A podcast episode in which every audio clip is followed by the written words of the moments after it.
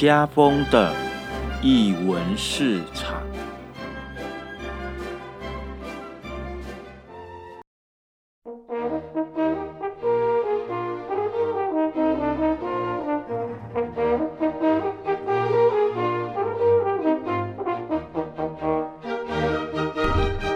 艺术在日常，生活有艺术。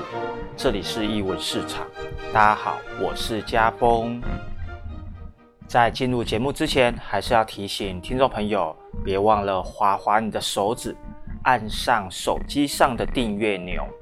那如果有什么话想要跟我们聊天的，或者是想要给我们建议的，都欢迎在我们的底下留言哦，或者到我们粉丝页留讯息也可以。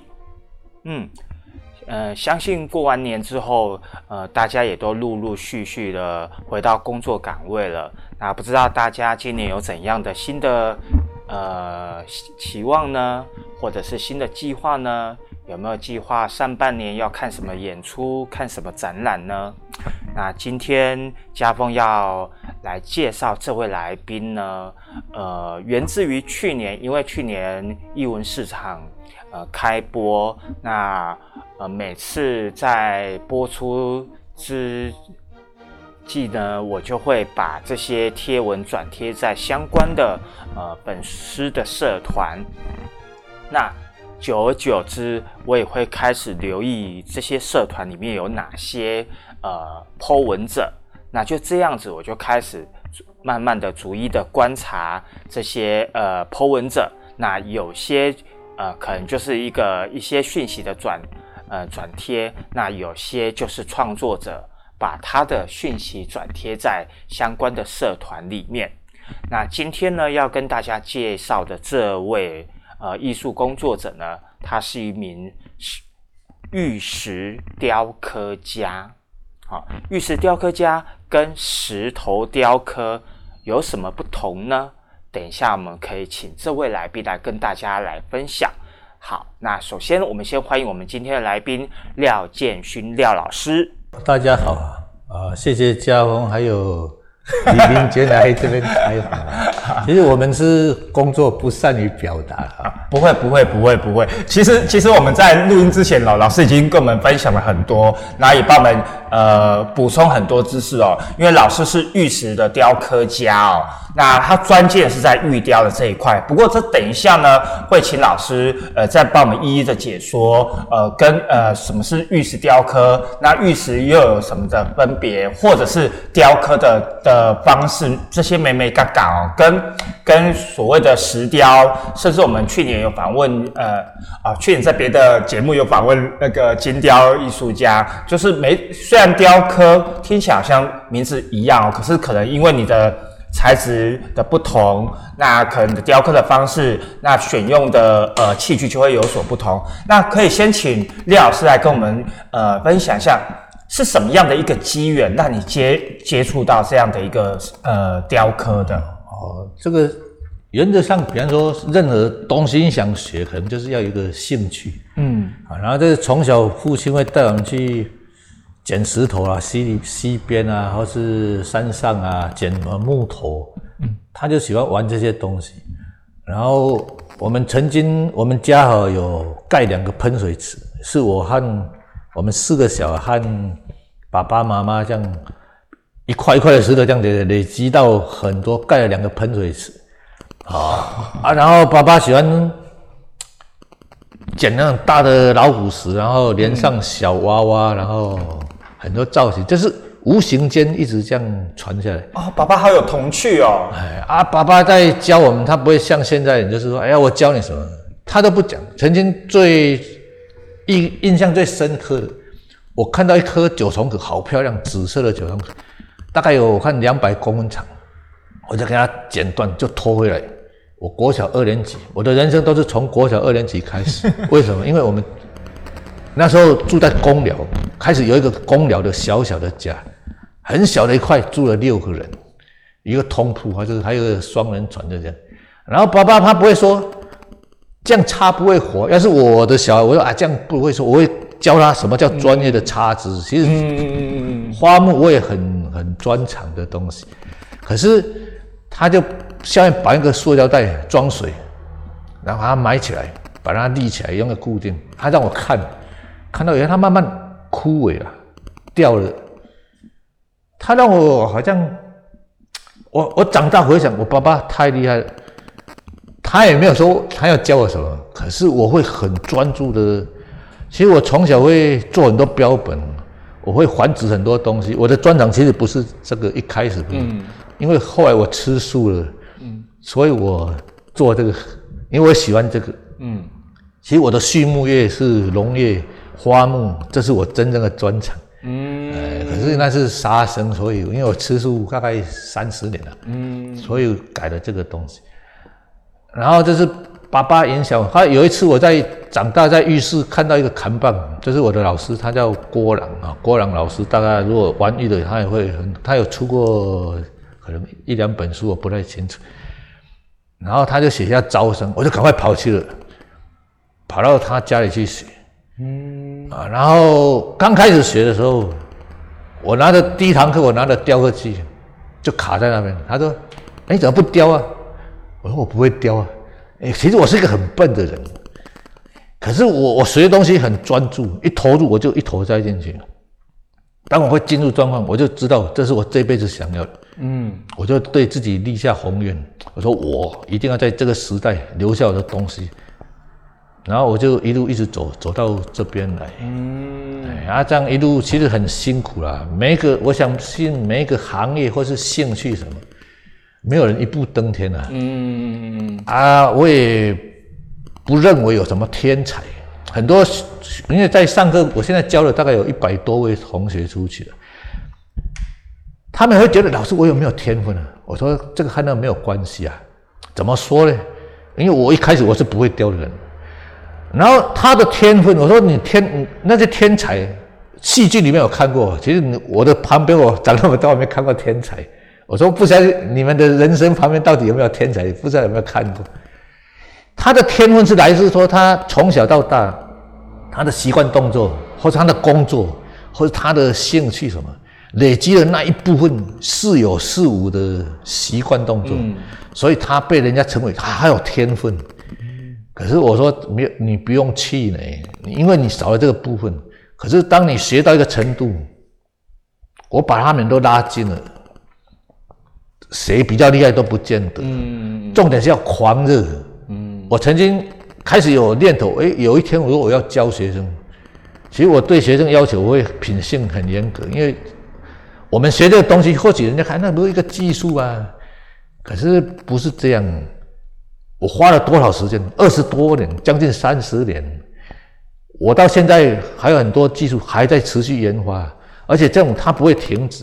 我每专注一件东西，下一件就更厉害，下一件就是更厉害，就是一直跳。嗯，像我们这一种，曾经我看一个我老师那一级的，他叫陈义林老师，他也是非常厉害的老师。我跟他说，像我们这一种人，我们这一种人，瞄过去就会了，就 copy 了。Copy 不是说复制你，那没有，不厉害，就超越你啊，就是要有这种心态，而不是只有心态或者信念，不是这样。你要有实际的技能，啊，这种东西像我的习惯就是，我喜欢写实，你要以自然为师。可是写实全部去做，那在抄袭也没有什么意思。所以我要加入我的东西，所以我会加入拟人化的东西，夸张。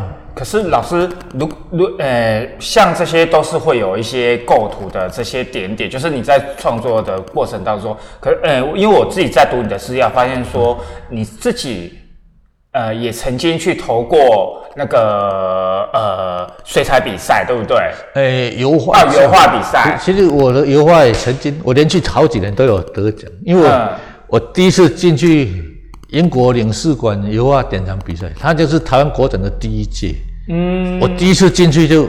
等一下，你为什么会想要投这个？你为什么想投这个？你画到一定程度，你就想比赛了。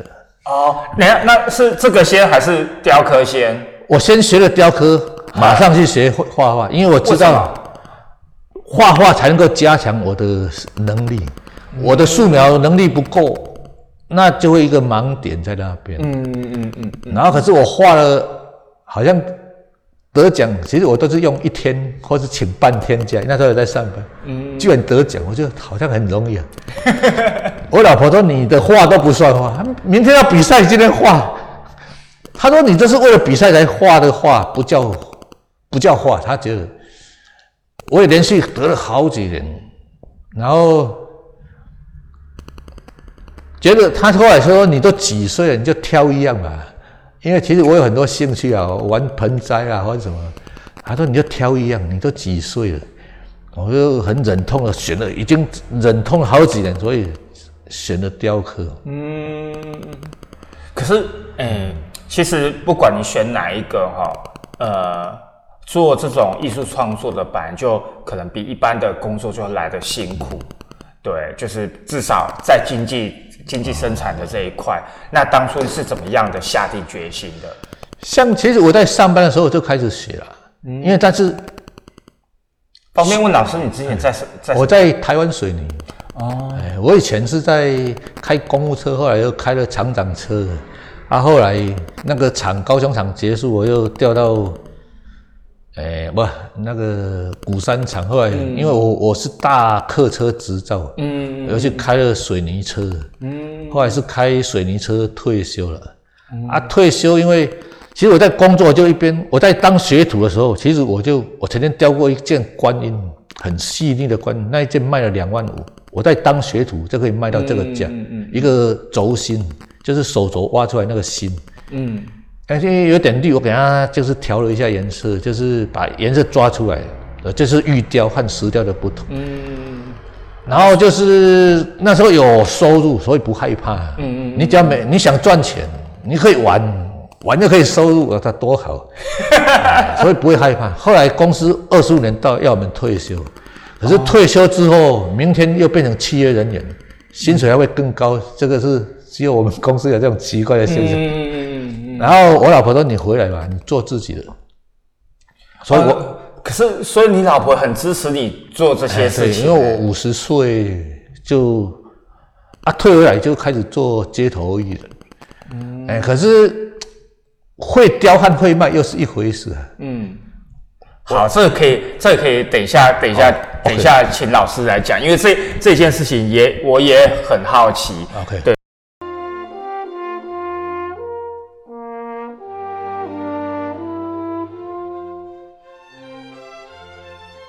哇，刚刚听呃廖老师有跟我们分享一下他从小跟呃父亲的相处，以及呃他的父亲是怎么是如何从生活当中呃潜移默化把一些知识，甚至一些他的首创的一些技的一个生活场景。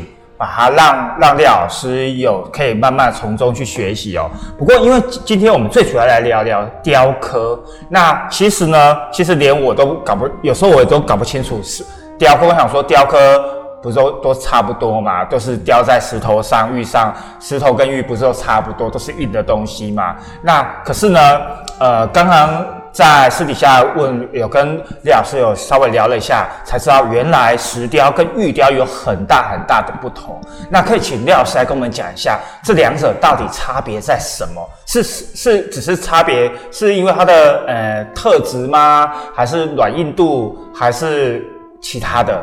好，这样我们谈一下，就是。其实都是一种矿物，嗯，矿物玉来讲，玉全世界矿物学里面玉只有两种，硬玉和软玉。硬玉大概七度，末是硬度，嗯啊，然后这个，然后因为最高的是钻石十度嘛，啊，七度已经你拿我们就先够硬了。弹嘎弄就是碳化钨的钢刀啊，钢刀一般我们的钻头可能是低碳钢、中碳钢或者高碳钢，还不到碳化钨啊。嗯，就算你拿碳化钨来刻玉，化掉了。刻不下去，因为它出污水、黑水。嗯，其实就是这个这个钢材还没办法伤到这个玉，玉就是这么硬，啊，玉都可以割玻璃啊。嗯，啊，然后再玉就是说，你看一般我们女生常戴个手环，我现在讲的是很实际，嗯，一百位女生的手环，你可能找不到十位是完美的。所谓完美，就是没有裂痕的手环。啊，是啊，哎，这个。所以现在重点是说玉它会龟裂，不然它就叫石头了。嗯，哎，玉就是你要找到一块大块，真的不容易啊！啊，比方说，你说我们说翠玉白菜那么大，其实它有多少的裂痕，密密麻麻的裂痕。嗯，啊，那是一种那种构图方式，当然它已经是国宝，历历史给它卡位在那边。如果一个真正以当代最强的玉雕家，不要说是最强，很厉害的玉雕家，是从裂痕下刀设计。比方我这边裂一痕，假设你看白菜有好几片吧，嗯，我这边裂痕，如果是裂长的，然后我就往这边下刀，变成这一块白菜的叶子，让你看不到，这就是行家玉雕在那边。然后他会抓颜色，你看翠白菜，它是上面绿绿，可是如果你再厉害的，下面白色的再往上绿色是叶子张开的绿色，嗯，它又不一样了。弱的宗师啊，那宗师是抓了一个颜色，因为这只宗师其实脚已经断得很严重啊，就是连带这样。如果说你看我如果宗师的头，我现在用形容词用比方说。我全部是绿色一条，然后把宗师的身体做成绿色的一条身体头，还有然后脚是白色的啊，这样多漂亮！今天我的绿色就一块，然后把宗师的头做成绿色，身体是白色，脚是白色，这样很漂亮。我这两点呢，那我把棕色眼睛做成绿色，然后头是白色，再来这样，是不是？这就是玉雕。玉雕做玉雕人，一看到瞬间马上，像我曾经到外面去上过课啊，我也是可以让人家发问的，我马上可以说这个玉要怎么雕，这个石要怎么雕，我都马上可以给答案。可是答案并不是很确定，只是说你要仔细要下刀的时候，你必须再看它的仔细观察的裂痕，不然你就看一般的市场货，市场货听师傅在讲，其实我也没看过啦。嗯。它是分成说，就是直接构图，那你就一直雕雕雕。我我有学生现在去，他是去去内蒙古，他说老师我知道了，人家怎么雕。他说那个房间有七个房间，一个人做一一一件，比方说你是粗胚，你是什么什么，然后每一间房间都不能沟通，所以他限制你成长是。师傅才会留下来，你全部都会，他就跑掉了。啊，这个就是 我一直想不通，人家是怎么啊？这个就是玉雕啊，玉雕在我在讲一个，我们一般玉雕很很多看到就是它切一般块大一块大的矿石有大裂痕，从那边下刀大切大锯。等一下哦。裂痕啊，所以呃，因为刚才呃呃，在私底下我们有聊到聊到说，呃，这种玉石雕刻跟石雕是有很其中有一个很大差异，就是其实呃，这个裂痕是某种程度它虽然是它算是一种呃纹路上的瑕疵，可是因为呃这这呃因为它是玉石，所以它是不是可以借由借由雕刻反而去呃。强化它的这个美感哦，你真的是焦兄讲这个是太内行。简单比方说，我在形容一个，假设裂痕是有点弯曲哦。最近我抛一条鱼啊，你看这鱼的金鱼的尾巴，它是我像我是把它夸张，嗯，为什么要夸张？因为石头长这个样子，因为裂痕长这个样子，裂痕若往下裂，然后再再左转呢，就像你说的，那我下刀出。勾勾出来，勾成弧度，它就找不到裂痕。而且这个弧度，这我说称它这是老天给你的条件。这个我们在雕刻，很多是老天爷给你。像我们的在挑石头，今天如果十个人去，比方说人家批发玉石的原始，你你看到他们可能每个人挑啊不太一样。他是做手环的，他是做雕刻的，两个人，我们可能看到一颗最不好的石头。嗯，才知道那个是最美的石头，那是老天给你的。那个皮是这个石头，可能是千万年、百万年形成的，你怎么雕也雕不出来啊！这是最美的地方。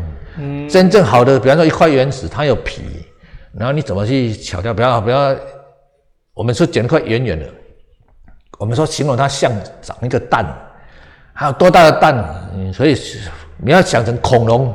啊，现在网网络上有人雕乌龟啊，啊乌龟，人家最常雕，那我们就讲乌龟好了。乌龟，我这个一个蛋像蛋的东西，然后有点突突，那是最好了，因为突突就好像乌龟的头，哇哇跑出来。我用一个爪子伸到抓住那个龟壳，破壳而出。你看那个美感，那是你永远怎么雕都雕不出这个原皮。嗯，那是初学者把它的皮去掉。哎啊，像石雕来讲，因为玉雕就是说高手他会从裂痕下刀，从颜色挑出来。比方说，你看我，不然那个那个石头，比方说要有点一块缅甸玉，白白的，好像没什么颜色，肉也不是种水不是很好，可是一点点绿色，好不好？非常好。你只要比方说我们说我磕一颗很。它如果长长的，那现在有在出菜头、萝卜，然后就雕个萝卜，然后把叶子看你怎么，然后这一点看它是卡在叶子上面呢。如果卡在叶子上面，那就变成一个绿色的水滴要滴下来，你看多美！这叫画龙点睛啊。今天如果会长长的，那当然磕毛毛虫不太好看的，因为有人会怕虫的。老师说你不要磕毛毛虫啊，吓人用啊。所以你就是把它想成一个什么东西的什么。嗯，最厉害的，一般初学者厉害的就是不错了，他会把颜色挑出来。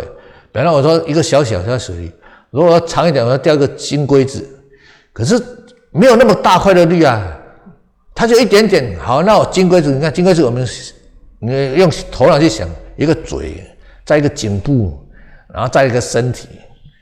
如果我大一点，我很。头到颈部这边是绿色，再小一点只有头，那我就头是绿色，身体是白色，因为那很漂亮。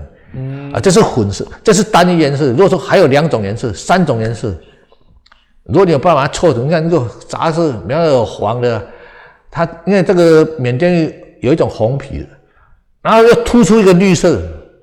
我在跟你讲，如果说有办法巧，这个巧不巧是看你怎么雕。嗯，很多人知道石头裂怎么雕，我说。不能雕，我说那不是石头问题，是腮胡有问题啊，腮胡能力还不够。嗯，我说绿色，我如果做一只风，身体是，你看头是绿的，身体是黄的，然后再打薄变成翅膀或是脚，那种混色，那就更是高手啊。单一种、两种、三种，看你几种。嗯，我曾经雕过最多颜色，大概将近十种的杂质啊。他是一块印尼蓝宝，这个人在做印尼蓝宝的生意，他要去印尼，他要给人家看，我很用心的给他雕一颗蓝宝的苦瓜，可是他杂质太多，我把所有杂质挑出来，做了大概十种的昆虫啊。哎，等一下哦，呃，杂质怎么挑出来？所谓挑，不是说真的把它挑出来啊，我往你看，我主题是蓝色，我有杂质，比如黄色、黑色，对对对，我往下压是。杂杂色就浮上来，它就变成一只昆虫卡在这个蓝色的上面。哦，然后这个是往上，这是浮雕简单。嗯嗯嗯嗯。再一种更难的，我把蓝色浮在上面，把杂质往下压。嗯，你说从里雕的部分，从里面内雕出来，这个又称内雕，又变成一种更复杂的技法。我的学生还没有学到内雕，我的学生出去很厉害。初学初级班而已，就非常厉害了。哎，其实我要求会很严格，我觉得你出去不可以漏气啊。哎，可是我也很直接讲，因为我不喜欢说谎，或是嗯，我说有些东西我不教你，为什么？因为我没下老，嗯，我还要靠这个吃饭。哎，而且一个人慢慢教这么久，我也开始知道，像武侠片里面，为什么他只传一个人？最后传一个人，你你看那个佛教为什么只传到只单传某一个人？他叫叫做就是变成教主。嗯，其实这个人要让师傅愿意传给他，他必须让他认可，他信任，他觉得我愿意教给他，这个是很不容易的事情啊。当然，你记不记慢慢学，有一天也会啊。但是只是说来这边上课，只是提早。很很多人，把它赶快点一下。嗯，刚才老师有讲到石雕，有有时候一开始我们讲讲玉雕，然后又讲到石雕的这个部分。其实我也比较好奇就是说，那像雕刻，既然我们在讲雕刻，一定会讲到这些雕刻的器具。那呃，比较好奇的是，那像玉雕的的工具跟石雕工具。是以是有怎样的差别吗？以及嗯，老师是是嗯，在这个雕刻过程当中，这些细节可能又会是什么？其实雕刻工具以现在来讲，通通一样啊。比方说这边有一个吊机，这吊机是比较基本的啦。嗯，它稳定性没有，现在更强的是电子机，电子机更稳定。嗯，以前我们还有用空压机的。呃，可是这是你什么年代？这个就是一个机缘，你接触到什么工具？空压机它必须很大的空压机，砰砰砰砰，在修理轮胎那一种，你可能会受不了，邻居也会受不了。啊，是那个年代接触的啊。吊机它稳定性没那么强，可是它扭力很强，它就比这种 A R 更强。A R 是速度更快的，A R 就是空气啊，因为我们外面在工作的时候，A R 就是。然后它可能会达到九万转，甚至十万转，甚至更高，还有超音波的。然后，比方说吊机可能目前大概三万，最高到三万转。然后电子机可能也也也有达到十万转的，甚至以后有更高，或是我还没有发现那个牌子。嗯。可是它速度快，扭力也没那么强。就是每种机子天生我材必有所用。嗯。你只要会善用。什么是扭力呀？一般我们学机器的，比方说我们汽车，汽车我速度越快，比方说我们现在是自动排档，如果你是手排档，一档、二档、三档、四档，一般到四档吧，倒档，一档是比较慢，比方，可是你要一档一直开开久了，它真的变速箱会坏掉。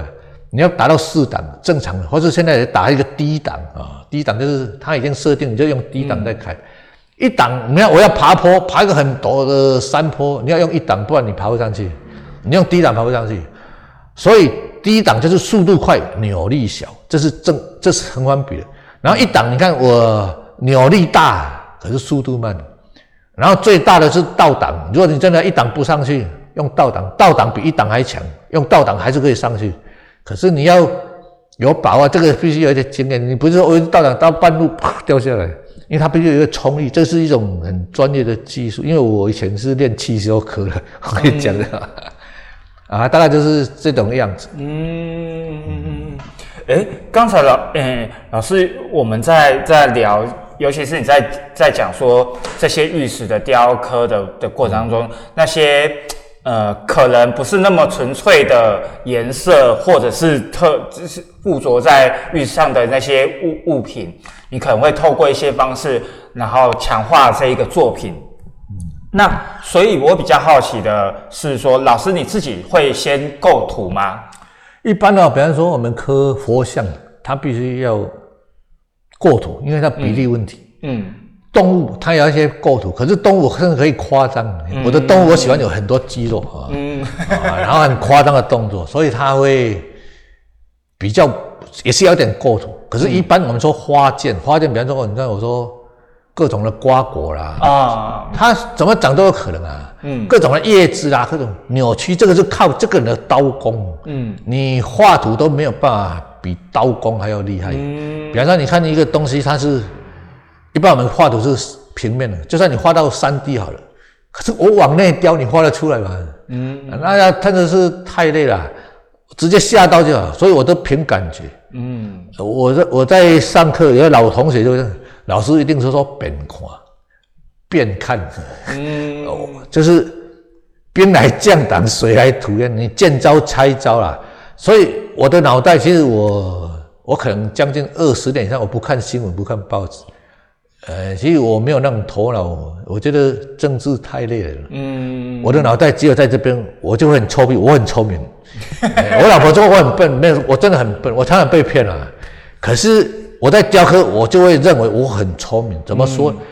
这雕刻在雕刻过，你在雕，我在雕这个，比方说我们在形容，我们刚刚讲到菜头，嗯，一个颜色上面的菜头叶子，菜头是。还有，我是一个某种昆虫，甚至我有蛀掉的，甚至我有叶子烂掉的。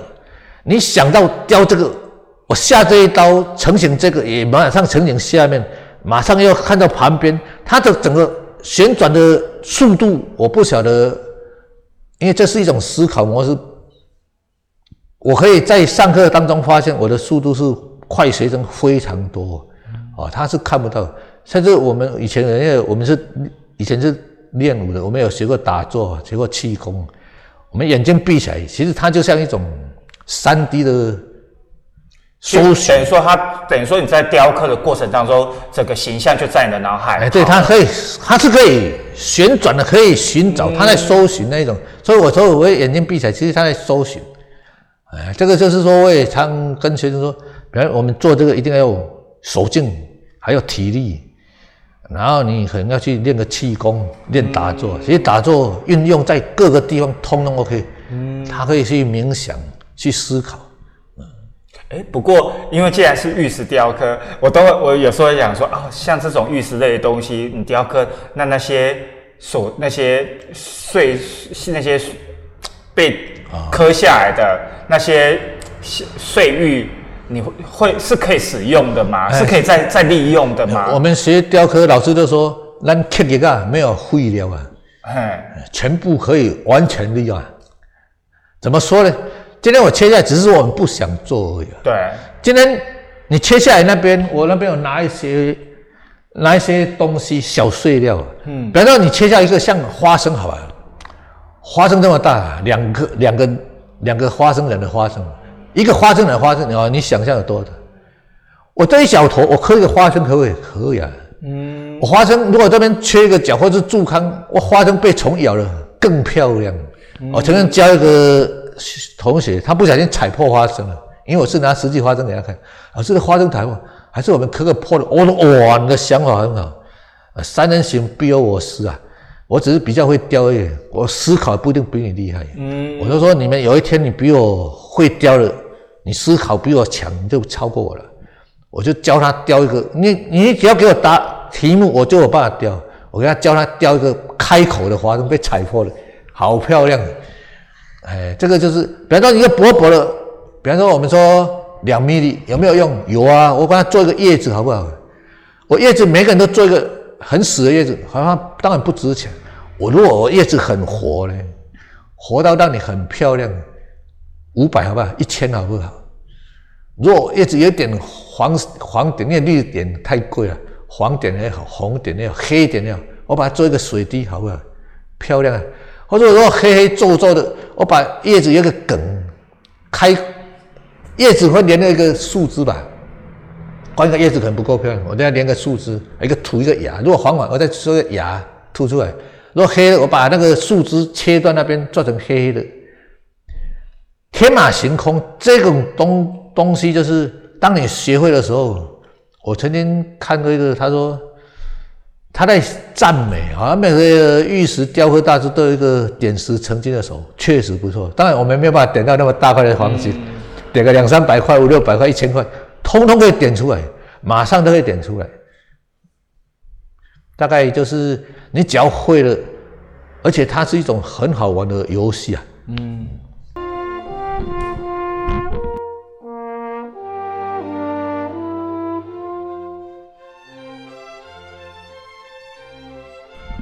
刚刚听李老师给我们介绍一下他整个呃对于石雕的一个创作的过程，包含呃玉石的呃解说，还有他一怎么去雕刻这些作品啊，我觉得很我觉得很有意思的是，老师在在创作的过程当中是其实非常有弹性的哦，不管是他呃在脑海里是否已经构图完，或者是他已经事先好构图了，那很多的时候都会在嗯。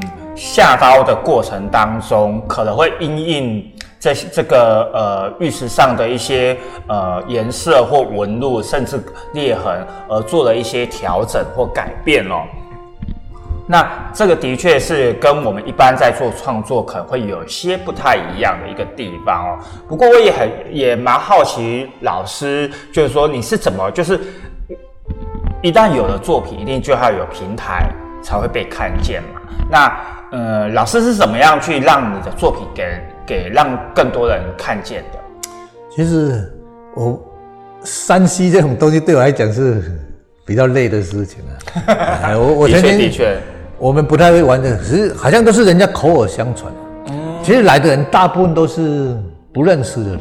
嗯，以前在上班，因为就兼着做，就上班你接触可能是同事间，嗯，同事间或许他还拉开他的妹妹，他的谁，他的谁。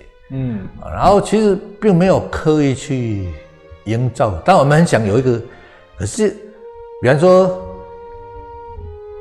其实我们不太懂玩这个东西啊，嗯，只是好像，而且我们这个东西因为量太少，因为我做的哈不是量产的，我我们曾经我刚退休的时候，其实很害怕，嗯，我也不掏我怎么养老婆，对不对？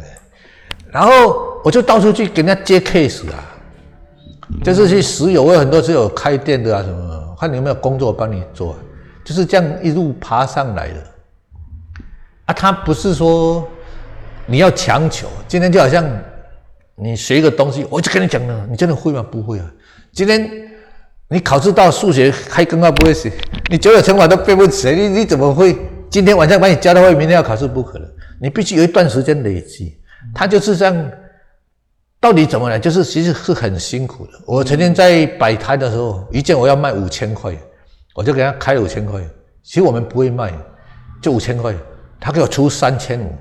然后那个人也是常常买，然后他说：“哎，啊我五千人出三千，我唔知想无天良。隔壁那个摊友，哎，这无天良。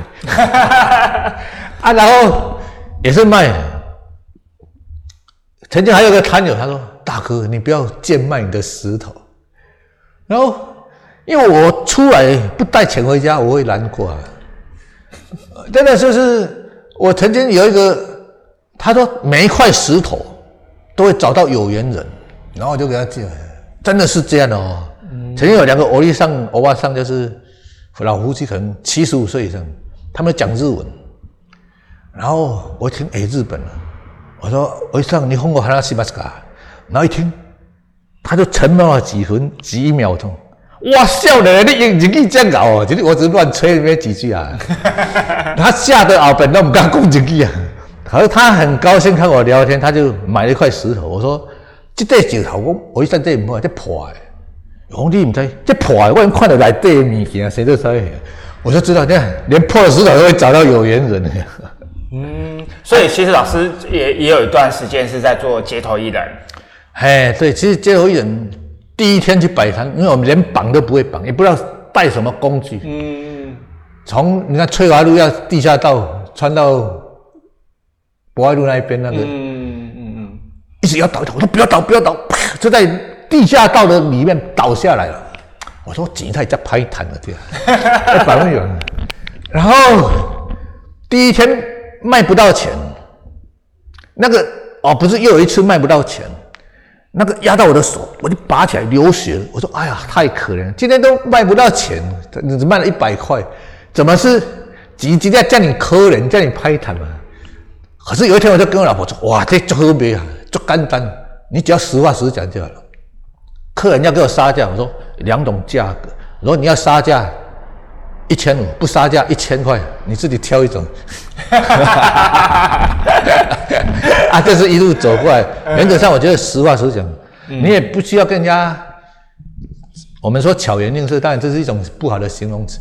你你用很多去形容或者是什么，我就是这我跟你走的，嗯，我就这样啊，我个姐那边啊，那我也看过很多 摊友，其实他们很会卖，嗯，他说我也没见不用抬。因为你给人家杀了之后，每个下次来他就给你杀价，然后我我是被出火的抬嘛，还是？曾经还有人他说杀一百块，那些小东西啊，我说一百块对你来说没有什么，可是 对我们来说很有什么。我说我一天晚上可能卖有十个人嘛，你觉得我有卖十个人吗？每个人杀一百块就少一千块，你知道你今天看到街头艺人有多少人今天回家是零？供然后供估，嗯，这么辛苦赚到的钱，他就以后不敢杀钱。对，哎，不过刚才老师你有讲到说，呃，其实有你有很多呃是口耳相传的，就是大家这样子。那你在什么样的一个状态之下，发现说，哎，好像渐渐的不不管是在招生，不管是在作品的能见度开始被被看见了，是是。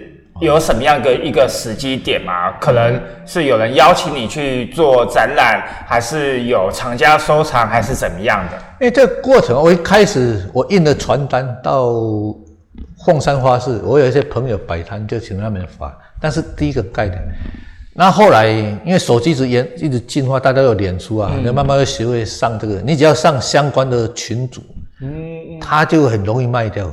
今天怎么卖？比方说，假设这个单价现在市场货，比方说现在的乌龟啊，你只要稍微像样的小小的，市场价大概五千上下，那我就卖五千。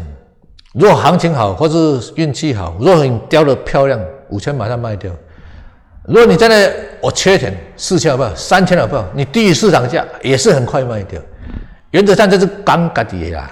嗯，你只要会了，应该可以吃饭。就是你要靠骨了的。嗯啊，像其实这个平台真的是我们真的是不太会啊，就是还是无形。原则上目前是靠手机啊，就是上脸书啊这样。哎，可是老师你会自己办展览吗？哦，对，然后这个过程也我也被邀请去，我们有，比方在高雄大学有师生展过，嗯，然后也有人有学生请我到那个湖华还是寒暄的，嗯，去那边讲课过，湖华吧，嗯嗯，还有到比方说那个之前的哦那边那个色拉威的展览。他展完了要请开一个很小小的讲座，就是你们有什么石头拿过来，我直接跟你们分对谈的。嗯嗯，就是很多累积累积。其实以前啊，我不会讲话，当了街头艺人，好像得得得，因为必须要跟人接触。他再来就是我我们我是在美术馆当志工，后来我就我曾经在资源教室，后来离开，后来又调到那边，那个主管就问你为什么要调到这边？因为我强迫我自己要讲话，因为我觉得我时间到了。哎，有时候人家会请你上去讲两句话，你你这个东西，他真的是一路就这样。有些人比较厉害，他可能会去经营。如果我们不会经营，就往往走了。原则上就是认真一直做，一直做。啊，人家发现你，哎，你的实力到哪边，你的程度到哪边，他的机缘就来了。嗯，哎，他没有什么特殊啊。嗯，啊，像原则上对雕刻就是要狂热。嗯。我跟同学说，我有一天，我希望我是死在我的雕刻桌上面，因为那才叫艺术家都这么讲，那才叫幸福啊！有一次我在开车，那天报刘奇伟那个老师过世了啊，他说他早上还在画画，后来也是下午还是什么时候，就是说那个是多么幸福。我我的画画雕刻和这个刘老师又有点关系，以前在五十层那边展览，但我没有看过那个人。他他是介绍，就是他是可以是摄影师，是雕刻师，也是画家。嗯，我想我也可以啊，然后我就这样一路一路这样，可是变成我太太说我分心了，因为我画画好像进去哎得奖了，我觉得好像还蛮容易的，可是就是一头一直画。我太太说叫你画人像、画实物，你画到风景、画到天马行空，它和。真正的写实又有点误差了。嗯，所以如果大家要学科啊，当然是风景画可以雕成风景的东西了。嗯，任何东西都可以相关。可是写实，如果你画的越写实，你对你的要抓住一个形，它是更有帮助。嗯，哎哎，因为老师有自己也也会开工作坊做教学，那。对你而言，教学的意义是在哪里？其实教学像，因为原则上我们说光传承是太夸张，因为我必须工作才有钱，才有吃饭，所以没那么伟大。可是传承真的是有一点心愿，就是说，我也希望把我的技术传下去。我任何一个你，不管你是什么技能的人，我相信他总有一天想要找一个传人。啊，这个是传承有一点概念啊。再就是说，我。开这个，我希望找一个团队玩大一点的，嗯，因为所谓工厂，工厂那必须是一个很多的人合作。可是后来我也放弃了，因为学生教会就离开了，嗯，谁会了还要跟你玩这个游戏？我自己雕更好、更多的收入。嗯，你要玩一个团队，真的也是有点太累了。嗯嗯嗯嗯嗯嗯。然后就是教学也学到很多，就是上课。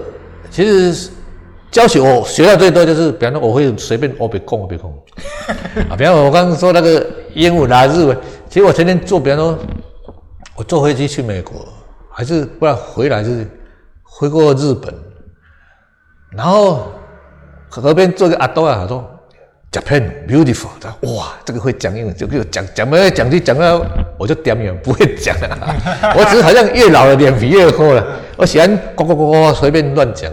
啊，当然其实认真去学应该是会有点帮助啊。嗯，OK，哦，呃，其实呃，我我们我们义务市场访问过很多的来宾哦，那其实尤其是尤其是高雄的呃呃艺术工作者。那我都会问一题，就是那老师怎么看高雄的一个义务环境？那这个义务环境可能就是你自己的主要的观感，或者是说，呃，对于呃，因为毕竟呃，老师的年纪算是比较属于资深的，好，年纪比较年长的。那在这样子一个环境里面当中，呃，是到底有有没有需要什么样的资源的益助？其实我曾经看朋友在讲，其实我有很多的话友。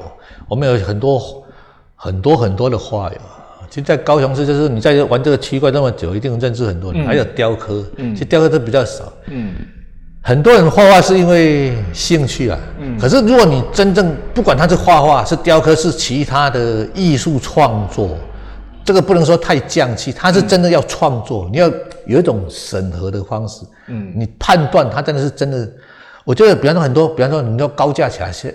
高架桥下面的地都是空在那边，很多你不要的地。